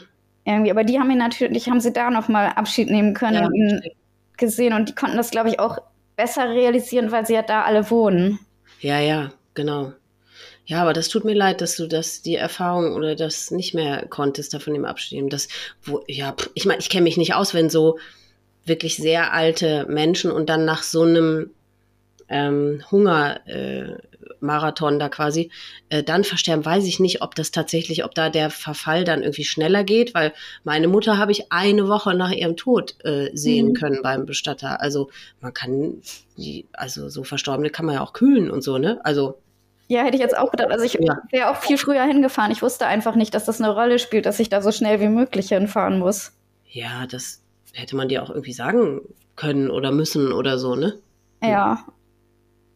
Ja, hat man irgendwie nicht dran Und gedacht. Deswegen in Kombination damit, dass man vielleicht auch noch so Träume hat, wo er einem dann sagt, nee, ich bin ja noch da. Ja. Und dann genau. hat man ihn nicht gesehen. Das ist schon schwer, das zu realisieren. Ja. Ja, ja das kann ich total gut verstehen, ja. Ja. Und dazu kam, meine Oma ist ja elf Tage nach ihm gestorben. Ach so. Hat die das noch ähm, verstanden, dass er gestorben ist? War die noch so klar? Ja, also sie war in einer Einrichtung für ältere Leute weil mhm. sie ähm, gestürzt ist im Dezember und dann war sie ja. erst in einer Kurzzeitpflege und dann haben meine Eltern sie dauerhaft dorthin gegeben. Mhm. Äh, dem Opa selbst haben wir aber das schon gesagt, dass sie weg ist, aber mhm. eigentlich so im Sinne, sie kommt noch wieder nach Hause, weil wir ihm ja. das nicht zumuten wollten. Ja. Und sie hat aber, sie hatte schon seit Jahren keinen Lebenswillen mehr. Mhm. Aufgrund ihrer Erkrankung, anders als er. Und in der Einrichtung fand sie es natürlich auch furchtbar, was ich auch gut nachvollziehen kann. Ja. Und ähm, hat dann immer gesagt, als, er, als sie erfahren hat, dass er gestorben ist, hat sie gesagt, ich will jetzt endlich auch sterben. Ja. Sie war fast schon ein bisschen neidisch ja. darauf, dass er es jetzt geschafft hat. Mhm. Und ich kann auch verstehen, dass es ihr bestimmt auch nicht gut ging in den letzten Monaten, weil die ganze Aufmerksamkeit war auf ihn gerichtet. Mhm. Niemand hat auch wirklich gesehen, dass es ihr auch schon so schlecht geht. Also in der mhm. Familie war eher so die Hypothese, die ist jetzt da noch viele Jahre im Altenheim. Mhm. Aber sie ist in der Tat dann friedlich eingeschlafen, irgendwann nachts, elf Tage später. Und das hat natürlich auch noch so dazu beigetragen, als ich das erfahren habe, dass es eigentlich irgendwie gar nicht mehr richtig verarbeiten konnte. Also, dass ich dachte, ja. das jetzt auch noch. Mhm. Mhm. Aber sie hat nicht aufgehört zu essen oder zu trinken. Also sie ist dann Sie ist eines natürlichen Todes. Klar, ja. so im Alter hat man sowieso weniger Appetit und Trinken ist ja bei gewissen Generationen sowieso immer ein bisschen schwierig. Mhm. Aber ähm, nee, sie ist eines natürlichen Todes mhm. gestorben. Ja, ich glaube, ihr Herz hat einfach aufgehört zu schlagen. Ja. Das hört man ja wirklich auch so oft, ne? dass so Ehepaare, die so lange verheiratet sind, wenn der eine stirbt, stirbt der andere kurz danach auch. Ne? Mhm. Mhm. Das heißt, dann war sie ja wahrscheinlich auch gar nicht bei seiner Beerdigung mehr, ne? sie konnte nicht, also weil sie nee, so nee. schwach war. Die Beerdigung, da hat sie zwar noch gelebt mm. und da wurde sie auch, auch erwähnt, mm. aber sie konnte da nicht hinkommen. Nee, das denke ich mir. Mm. Und es war auch irgendwie fast absurd, weil ähm, als sie dann beerdigt wurde, war quasi der ganze Sandhaufen auf seiner Grabstelle. Also weil ja, ja. ja ausgehoben wurde. Ja. Das mm. sah echt irgendwie skurril mm. aus. Ja, das glaube ich. Ja. Ja, und wie, was hast du seitdem, wie gehst du damit um? Hast du dir jetzt Hilfe, psychologische Hilfe geholt oder kannst du das für dich irgendwie, weil es ist ja nach wie vor offensichtlich so sehr, sehr schwierig für dich, ne? Ist es rein der Verlust oder ist es, wie es gelaufen ist oder was ist, was beschäftigt oder macht dich am meisten traurig? Hm, ich glaube, es hätte mich, also weil er einfach so eine, eine intensive Bedeutung für mich hatte, so ja. oder so sehr mitgenommen. Ja. Die Art, ja, die, äh, nimmt einen auch sehr mit, wobei ich denke, irgendwie ist es auch eine besondere Art und eine besondere Geschichte und man konnte zumindest noch in Ruhe über lange Zeit Abschied nehmen. Ja. Dass es irgendwie auch ja auf gewisse Art und Weise ähm, schön war, da noch so lange Zeit miteinander zu haben und nochmal ganz bewusst sagen zu können, das ist jetzt unser letztes Weihnachten beispielsweise. Ja. Mhm. Ja, aber es ist trotzdem furchtbar, ne? Du, also ich meine, klar, du hattest diese Phase zum Glück, hattest du noch, weil wenn jemand plötzlich verstirbt, am Unfall oder wie auch immer, dann ist ja das, was den Betroffenen dann so fehlt, ne, dass man eben das alles nicht mehr sagen konnte. Aber trotzdem die ganze Zeit das Wissen zu haben, okay, er will, er, er wird jetzt auf seinen eigenen Wunsch hin sterben. Das ist einfach, ja, das kann das Gehirn einfach nicht begreifen, ne, diese Entscheidung oder diesen, dieses, ja, das geht einfach nicht. Ja, also so richtig begreifen konnte ich das nicht. Mhm. Und dazu kommt, ich bin bis heute auch auf niemanden gestoßen, bei dem das identisch war. Also es gibt zwar dieses Sterbefasten, mhm. aber da hören die Leute mit Essen und Trinken auf mhm. und versterben dann innerhalb kürzester Zeit. Mhm. Aber so auf diese Art und Weise habe ich noch niemals gehört. Nee, weil das ist auch wirklich, ja, das ist irgendwie verrückt, ne? Diese, ja, diese einerseits doch irgendwie am Leben hängen und deswegen weiter trinken und andererseits aber nicht mehr leben wollen. Ja. Mhm. Da gab es offensichtlich zwei Herzen in seiner Brust. Ne? Ja, und ich glaube, er hat sich das so eingerichtet, sag ich mal, dass er da in seinem Bett, Ehebett, ähm, mhm. bleiben kann, dass er nicht ins Krankenhaus muss. Mhm. Und er wäre aber kein Mensch gewesen, der irgendeine harte Methode wählt. Ja. So, das hätte er sich gar nicht selber getraut. Und mhm. ich glaube, er hätte auch nach außen nicht so auftreten wollen. Mhm. So, ich meine, er hat das jetzt bei anderen, glaube ich, nicht äh, selber verurteilt. Aber ähm, mhm. ein Bekannter von meinen Großeltern hatte sich ein oder zwei Jahre vorher im Alter von über 90 erschossen, Ach. weil er kein Pflegefall werden wollte. Ja. Und da hat meine Oma beispielsweise so gesagt, ah, sowas macht man ja nicht. Also man hat schon zu warten, bis man abberufen wird, haben meine ja. Großeltern gesagt. Waren die beide gläubig? Nee, also nee. man ging schon mal zu gewissen Anlässen zur Kirche oder so, aber das hat keine große Rolle gespielt. Okay. Mhm. Und bei mhm. meinem Opa weiß ich, also mein Opa war ein sehr toleranter Mensch. Mhm. Ich glaube, mein Opa hätte sowas auch nicht verurteilt. Nee. Dazu hat er in seinem Leben wahrscheinlich auch schon zu viel erlebt. Aber mhm. ich glaube, er hätte das selber nicht so machen wollen. Also ich weiß auch nicht, ob er davon ausgegangen ist, dass er sowas macht. Mhm. Oder ob er einfach gesagt, gedacht hat, ach, das ist jetzt so und das gar nicht irgendwie eingeordnet hat. Ja, ja, eben, genau, weil die Frage stellt sich ja eigentlich, ne, weil dieses Dahinsiechen so lange, äh, weil er halt nicht mehr weiterleben möchte, genau, das hätte er ja auch anders haben können, ne? Das ist ja dann auch, irgendwie verrückt, ja. Aber so hat er quasi das Schicksal entscheiden lassen, ne? Oder seinen Körper selber entscheiden lassen, wann er loslässt oder wann er nicht mehr kann und nicht die eigene Hand, so, ne? Das genau, ich glaube, er hat auch selber nicht damit gerechnet, dass das so lange dauert. Ja. Okay. Also, weil diese minimalen Mengen von Essen, also Gemüsebrühe und so, die er zu sich genommen hat, die werden das wahrscheinlich nicht herbeigeführt haben, Nein. sondern mhm. die mhm. Kraft seines Körpers. Mhm. Ja. Ich weiß nicht, hättest du dir gewünscht für ihn, dass Sterbehilfe möglich gewesen wäre? Mm, also, ja, eigentlich wahrscheinlich schon. schon. und für dich aber wahrscheinlich nicht. Ne? Er, er, hätte dann ja auch selber entscheiden können, ob er wirklich den Mut gehabt hätte, selbst wenn er eine Tablette gehabt hätte, ja. die zu nehmen, das weiß ich nicht. Er war wirklich so ein ganz weicher, emotionaler Mensch. Hm. Kann sein, dass er das dann gar nicht gemacht hätte. Aber mhm. die Möglichkeit befürworte ich natürlich generell schon, dass es in solchen ja. Situationen natürlich unter strenger Restriktion, dass auch Missbrauch ausgeschlossen ist, ja, etc., okay. aber äh, möglich ist, aus dem Leben zu gehen und ja. dass auch nicht beteiligte Personen wie Hausärzte und so Angst haben müssen, dass sie dafür belangt werden. Ja. Ich finde auch, da ist irgendwie viel Handlungsbedarf noch, ne? Oder Klärungsbedarf oder wie auch immer. Das verstehe ich mhm. auch nicht, warum das so kategorisch irgendwie ausgeschlossen ist, ne? Ist einfach nicht fair, finde ich. Weil ich meine, wenn, ja genau, weil ich meine, ihm wurde auch klarer Verstand äh, attestiert quasi und warum darf der das dann nicht selber entscheiden? Ja, das leuchtet mir auch nicht ein. Ja, aber mhm. wie gesagt, ich weiß auch nicht, ob er das jetzt in seinem Fall in Anspruch genommen hatte. Mhm. Er hat ja über Jahre ähm, auch Medikamente genommen und bekommen und er war Privatpatient. Ich glaube, da wäre es auch nicht schwer gewesen, die dann einfach anzusammeln und einzunehmen. Ja. Aber ich glaube, da, dafür war er einfach nicht der Typ. Mhm. Ja, wahrscheinlich kann man es so runterbrechen, ne? Genau, das, ja. Pff. Mm. Aber was würde dir jetzt, gibt es irgendwas, was dir helfen würde in deiner Situation? Ja, wahrscheinlich, weil du sagst immer wieder, du hast noch nie jemanden getroffen, bei dem es wirklich genauso war. Das ist das, was dich so umtreibt, offensichtlich, ne? Dass, dass das so speziell war, diese Situation. Oder was könnte ja. man heute für dich tun? Oder was, wonach suchst du, was dir helfen würde? Also meine Motivation, jetzt mit dir zu sprechen, darum geht es mhm. eigentlich auch, war, ja. dass ich ähm, auf den Podcast gestoßen bin und es mir das ja sehr gefallen hat, die Arbeit, die ich sehr wichtig fand. Mhm. Und ich in dem Moment immer gedacht habe, ja, ich bin eigentlich auch eine Betroffene oder ja. bin ich überhaupt eine Betroffene? Mhm. Also ist ja auch die Frage, ob man das überhaupt als Suizid definiert. Ich würde ja sagen. Ja. Und ähm, insofern würde es mir schon helfen, mal jemanden zu treffen, dem es ja nicht, nicht genauso, aber mhm. ähnlich ergangen ist. Und mhm. ähm, bei mir war es auch so, dass ich viele Jahre sehr schlecht über das Geschehene sprechen konnte. Ja. Vor allem konnte ich nicht darüber schreiben, komischerweise. Ach. Also nach diesen paar Einträgen, danach ging es irgendwie nicht mehr. Ach. Und ähm, insofern habe ich mich jetzt eigentlich entschlossen, mal offen darüber zu sprechen, um mich gewissermaßen ja. auch von der Last zu befreien. Ja. Das ist total, äh, das befreit. Also ich kann verstehen, dass, du, dass das erst lange nicht möglich war oder lange nicht möglich ist. Das ging mir genauso. Aber irgendwann, genau, hat man das Gefühl, boah, wenn ich es aber jetzt nicht rauslasse, dann verstopfe ich irgendwie, ne? Dann, dann implodiere ich oder keine Ahnung. Das, ähm, ja, ist auch nicht gut. Äh.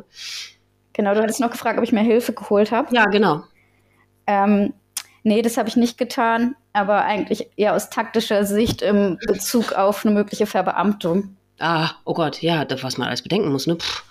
Und hm. ja, gut, ich habe dann in dem Moment auch gedacht, die Situation ist ja auch schrecklich.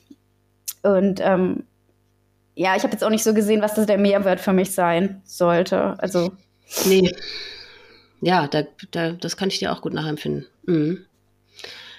Ähm, ja, ich kann mir vorstellen, dass das ganz schwierig ist, deine Situation, weil ja eben, du kannst, man, man, das Gehirn versucht ja immer, die Dinge einzuordnen, um es besser verstehen zu können. Ne? Und wie du selber sagst, du weißt ja gar nicht, kann man es nun als Suizid bezeichnen oder eben nicht? Und wenn nicht, was war es dann? Äh, ja, total schwierig. Man, man, ja, das Gehirn sucht immer irgendwie nach Wegen, das besser begreifen zu können. Ne? Und äh, ja ja, ich meine, vielleicht haben wir ja Glück und es, also äh, nach dieser Umfrage, die ich gemacht habe und nach diesen ganzen Leuten, die sich gemeldet haben und gesagt, ja, auf jeden Fall ist die Geschichte total wichtig, weil mhm. jeder kennt irgendwie jeden, äh, jemanden, wo das auch der Fall war. Ähm, wir können ja dazu aufrufen, also die, ähm, wer mit dir Kontakt aufnehmen möchte, wenn du dazu bereit bist, die sollen sich gern bei mir melden und ich leite es dann an dich weiter, ne? Ja, sehr gerne. Ja. Also, und dann können, kann, könnt ihr ja immer noch gucken, ähm, ne, ist das hilfreich oder eher nicht so, oder weil es scheint ja wirklich ähm, so oft passiert. Was ich auch gar nicht verwunderlich finde. Ich würde das ehrlich gesagt für mich selber auch gar nicht ausschließen, weil ich hätte mhm. auch keinen Bock. Weißt du, wenn du irgendwann erkennst, okay, das Leben, was mir noch bevorsteht, das wird kein Gutes mehr sein. Ich habe nichts mehr zu erwarten vom Leben. Also mache ich doch hier lieber Schluss. Ja, klar. Ja.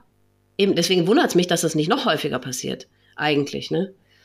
Aber klar, für dich als Enkelin, die so ein enges Verhältnis zu ihrem Opa, seinem, ihrem Opa hatte, ist das natürlich immer furchtbar, wenn, wenn den dann zu verlieren. Ne? Egal, ob der 120 gewesen wäre oder eben 91, das ist einfach immer ganz traurig, ja. Mhm. Genau, ich habe auch gedacht, dass es irgendwann vielleicht immer besser wird. Also vor allem, wenn dann irgendwann ein Jahr erreicht ist, in dem er mhm. normalerweise sowieso nicht mehr gelebt hätte. Also ich meine, nächstes Jahr würde, wäre er 100 geworden. Ja. Ähm, mittlerweile ist es natürlich nicht mehr so, dass ich jetzt irgendwie den ganzen Tag nur heule. Mhm. Sondern so im Alltag hat man es natürlich verarbeitet, aber jetzt gerade bei der Vorbereitung auf den Podcast, als ich mir meine mhm. Tagebucheinträge durchgeschaut habe, da stand auch viel drin, was ich schon verdrängt hatte. Ja. Ähm, das ist natürlich alles dann nochmal hochgekommen. Mhm. Ich könnte mir vorstellen, ich meine, äh, die Gesundheit, bei der er war, die könnte ja annehmen lassen, dass, sie, dass er wirklich noch 100 oder sogar noch ein bisschen älter geworden wäre. Das weiß man ja nicht. Ähm, ich bin jetzt auch gerade in diesem Stadium. Meine Mutter wäre jetzt, wie alt wäre die denn wohl? Äh, 80. Und da wüsste ich ja auch nicht, okay, hätte, wird sie dann noch leben oder nicht. Aber ich merke mit jedem weiteren Jahr in dem sie älter geworden wäre, wird es tatsächlich, was das angeht, ein ganz kleines bisschen leichter. Wie, wie du sagst, ne? So, wenn das Alter dann kommt, wo sie definitiv nicht mehr am Leben wären, ich glaube, dann kann man ein bisschen versöhnlicher mit dem ganzen Thema irgendwie sein. Ja, wahrscheinlich schon, ja. Ja. Hm, aber es bleibt trotzdem einfach eine furchtbare Katastrophe, ne? Ja, hast du irgendeine ähm, Botschaft oder irgendetwas, was du sagen möchtest den Zuhörern da draußen, egal ob die das selber erlebt haben oder nicht? Hm. Oder du kannst auch nur, also wenn es darum geht, wie man eben mit Betroffenen umgeht, was, was du dir wünschst oder grundsätzlich einfach, gibt es irgendwas, was du sagen möchtest? Ich glaube, da zählt, also da gilt auch viel das, was du auch schon gesagt hast. Mhm. Also sich ja für Gespräche anbieten und so weiter. Ja. Also zumindest, wenn man dazu in der Lage ist, sich da auch einigermaßen empathisch im Gespräch zu verhalten. Mhm. Ähm, ja, vielleicht auch generell, aber das, das gilt auch in vielen Fällen, dass man im Alltag darüber nachdenkt und nicht irgendwie so saloppe Sprüche raushaut. Also, ja. keine Ahnung, irgendwann haben wir mal so ein Bild bei einer Art Night gemalt und dann mal so, so der Spruch, ja, das hängen deine Großeltern ja bestimmt bei sich im Wohnzimmer auf. Und ich so, nee, das geht nicht, die sind seit sechs Jahren beide tot. Mhm. Ähm, aber das gilt ja auch generell im ja. Bezug auf das mitmenschliche Zusammenleben. Ja. Ja, das, darauf, äh, ja, darauf kann man es immer runterbrechen. Ne? Empathie weil die ist ja wirklich vielen inzwischen irgendwie abhanden gekommen. Ne? Dieses empathische Miteinander und menschliche Miteinander irgendwie, das, ich finde auch, da kann man wirklich immer zu aufrufen. Ne? Ja, ja, und mal ein bisschen. Mein Vater sagte mal, vor, vor Inbetriebnahme des Mundwerks Gehirn einschalten. Das schadet nie. Ne? ja. ja. Ja, genau. Gut, man selbst mhm. macht ja auch mal den einen oder anderen Fehler. Aber, ja, ja, und genau, und es ist ja auch, das wirst du wahrscheinlich auch bestätigen können, erst seitdem du selber in dieser Situation bist, siehst du die Dinge ganz anders, ne? Und gehst wahrscheinlich auch mit Menschen anders um, ne? Weil die Prioritäten verschieben sich und man betrachtet die Dinge einfach anders. Ne? Genau, ich meine, was hat das jetzt mit dir gemacht? Hast du dich verändert seitdem? Ich denke schon, also ich hatte bei anderen ähm, Situationen, die sonst schlimm gewesen wären, Trennungen etc., weniger Probleme. Hm. Also weil ich gedacht habe, das ist ja nichts, gegen dieses Ereignis mit meinem Großvater. Mhm. Ich bin teilweise etwas mutiger geworden, was irgendwelche mhm. Veränderungen im Leben wie ein Umzug ja? oder ähnliches angeht. Ach, wie erklärst du dir das? Ja, ist eigentlich albern, aber weil das Leben ja so schnell vorbei sein kann und sich was ja. ändern kann, ist natürlich irgendwie eigentlich albern bei einem über 90-Jährigen. Aber das war wirklich teilweise so, dass mir das so Impulse gegeben hat und nochmal für kleinere Veränderungen im Leben. Mhm. Ja, ich fühle mich generell stärker dadurch. Mhm. Ja, weil man hat so das Gefühl, ey, das Schlimmste ist einem irgendwie schon passiert, ne? Was soll da noch kommen? Was soll einem noch? Und man hat es überlebt. Und deswegen kann einem eigentlich so schnell nichts mehr irgendwas anhaben, ne? Genau, mhm. ja. Hast du das Gefühl, ihr geht innerhalb der Familie gut äh, damit um? Also könnt ihr darüber bis heute reden oder ist das nicht so hilfreich für dich? Ja, kann ich mir mal eben kurz die Nase putzen? Ja, natürlich. Ich habe total viel äh, geschluchzt zwischendrin. Kurz. Ähm, also innerhalb der Familie ist es so, dass es alle sehr mitgenommen hat. Mhm. Und es ist immer noch so, dass auch Tränen fließen, mhm. wenn wir über ihn reden. Mhm. Und ansonsten, wir haben sehr viele so, so, Trauerrituale fast. Also es war vorher auch schon so bei den Generationen davor, dass beispielsweise am Geburtstag oder am Muttertag, Vatertag Blumen ans Grab gebracht werden. Oh. Oder dass meine Großeltern auch dann ähm, nicht meine Großeltern, dass meine Eltern, als ich da war, einmal gesagt haben, und ich hab, hatte einen neuen Hund, ja, jetzt geh doch erstmal mit dem Hund auf den Friedhof und zeig Oma und Opa den Hund. Oh, ja. So nach dem Motto, Hunde sind zwar auf dem Friedhof verboten, aber die müssen den jetzt unbedingt sehen. Ja, und hast du es gemacht? Ja, habe ich gemacht und ja. es war auch irgendwie ganz witzig, dass der Hund auch gleich wusste, wo wir hinwollen und gleich dahin gezogen hat. Ach, weil er ja noch selber nie da war. Das habe ich schon ein paar Mal gehört. Verrückt. Ja, irgendwie schon. Klar, vielleicht spüren die auch, wo Herrchen oder Frauchen jetzt als nächstes hingehen will. Das, oder, ich weiß ja nicht, wie gut deren Nase oder die, die Nase deines Hundes jetzt ist, aber vielleicht riechen die einfach, dass ihr da schon ein paar Mal lang gegangen seid. Genau, dass die Eltern schon da waren und so. Ja, ja. Das, das du, man weiß es nicht. Es gibt ja sowieso viele Dinge zwischen Himmel und Erde, die wir nie erklären werden können. Ne? Ja, das ja. hat mir nämlich auch sehr geholfen. Also, dass mhm. ich einige Zeichen dann bekommen habe in den ja, letzten Jahren. Mal, was, was hast du für Zeichen bekommen? Also sehr viele Träume. Ja. Noch kürzlich hatte ich einen sehr intensiven Traum, ähm, wo ich ihn gesehen habe auf einer Feier, in ganz, ganz schick angezogen. Mhm. Und irgendwie er gesagt hat, was ist denn? Und ich habe gesagt, ich vermisse dich so. Und er hat dann gesagt, er, er ist doch immer da. Ach, und er hat mich dann noch umarmt und so. Und das finde ich auch so krass, dass der Geist dann auch noch diese Berührung irgendwie generieren kann. Ja. Aber das war doch ein schöner Traum, oder? Also ich meine, klar, das ist natürlich ganz furchtbar, wenn man dann aufwacht ne, und feststellt, oh, es war nur ein Traum, scheiße. Aber in dem Moment war das doch wahrscheinlich schön, oder nicht? Das war schön, auch dass ich gedacht habe, dass ich nach sieben Jahren immer noch so heftige ja. Träume habe teilweise. Das wird bestimmt auch so weitergehen. Ich träume bis heute von meiner Mutter, äh, 20 Jahre später noch. Ja. Und mhm. auch noch so intensiv. Ja. Mhm. Und zwar auch, äh, es gibt Träume, wo, als wäre sie nie tot gewesen. Und es gibt aber Träume, so wie deiner gerade, wo sie, wo ich weiß, sie war tot und ist plötzlich wieder da. Und ich bin so erleichtert und ich bin, ich weine vor Erleichterung und vor Glück und keine Ahnung. Also es gibt beides. Mhm. Bis heute. Mhm. Und was hast du noch für Zeichen bekommen? Äh, dann so kleinere Zeichen, teilweise eine flackernde Lampe. Mhm. Ein Freund von mir meinte so, ähm, ja, ich sage so, hm, er meint so Stromschwanke und ich so, oder mein Opa. Also, oh, ja, vielleicht ja. auch dein Opa. Ja. Und ähm, ja, so, dass ich plötzlich irgendwo sitze, ich hatte auch schon mal das Gefühl, jemand berührt mich. Ja. Es ist irgendwie so gedacht, hm, hat er jetzt nur einen Nerv irgendwie gezuckt oder hat mich da wirklich jemand berührt, ja. weil da ist niemand. Ja. Äh, was ich auch hatte, dass nachts mein, also die Musik auf meinem Handy angegangen ist. Ja, klar kann man sagen, vielleicht lag da auch Kleidung oder ähnliches in der Nähe, aber ich mag das ja dann auch gerne als so ein Zeichen deuten. Ja, ich, da, und das freut mich total für dich, weil, ich sag's ja auch immer wieder, ich bin auch weder gläubig noch esoterisch noch keine Ahnung irgendwie, aber inzwischen bin ich fest von diesen Zeichen überzeugt, dass sie genau so gemeint sind.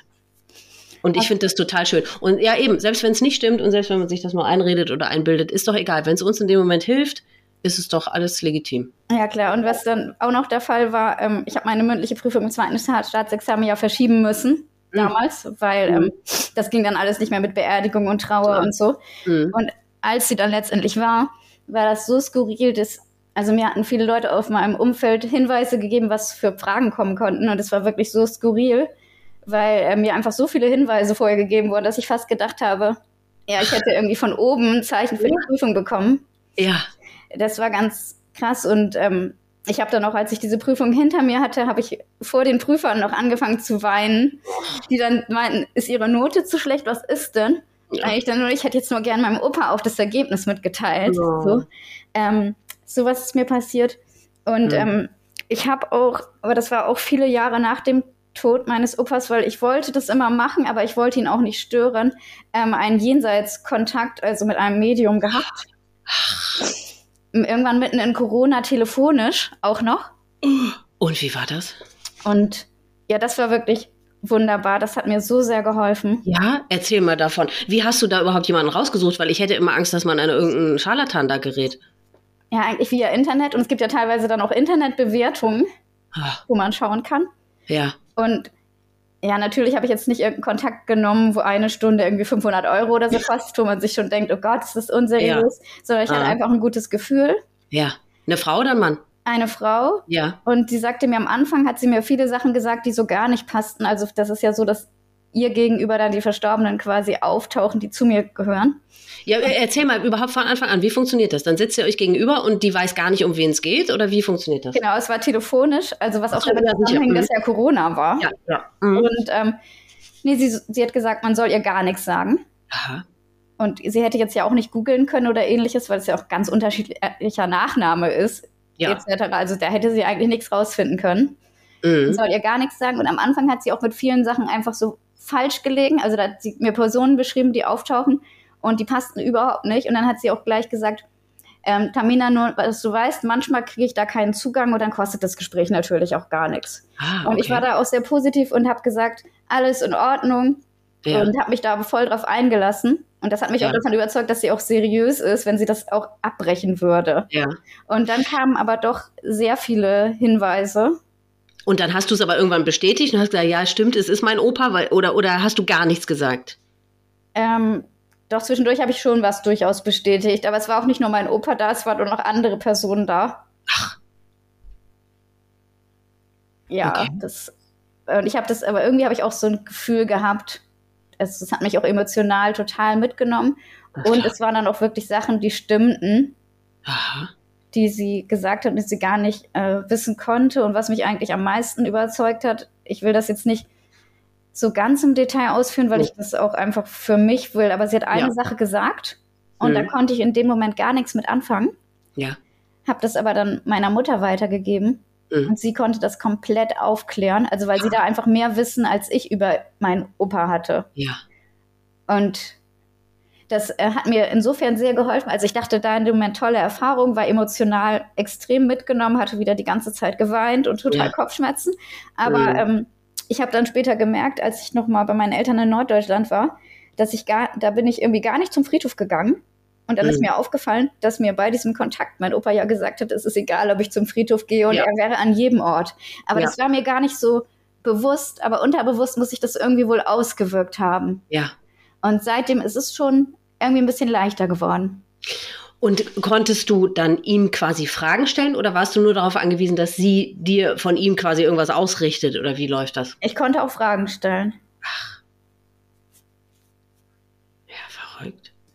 Ich, ich frage mich immer, ich, ich habe natürlich auch schon ein paar Mal drüber nachgedacht, ja, soll ich oder soll ich nicht? Und dann denke ich immer, ja, erst einmal, wie sucht, wie findet man jemanden, der irgendwie echt halbwegs seriös ist und dann, wenn man das, wenn man dann in der Situation ist und du, mehr, du, du merkst, das könnte tatsächlich stimmen, dass das, also, dass das gerade tatsächlich passiert, weiß ich gar nicht, ob ich das überleben würde. Also, das ist ja so krass dann, so emotional. Pff. Das ist, ja, das ist es. Ich glaube, ich total Angst vor, ich weiß es nicht. Aber es kribbelt mich schon irgendwie unter Ich kann dir den Kontakt mal senden. Das war auch wirklich so. Deswegen ja. denke ich auch, dass es keine Scharlatanerie ist, weil mhm. ähm, jetzt der Betrag, den ich bezahlt habe, das verlangen andere Leute auch, wenn sie eine Stunde irgendwas intensiv arbeiten. Ja. Mhm.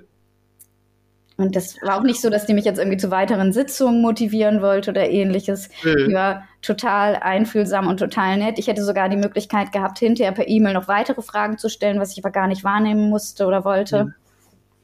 Mhm.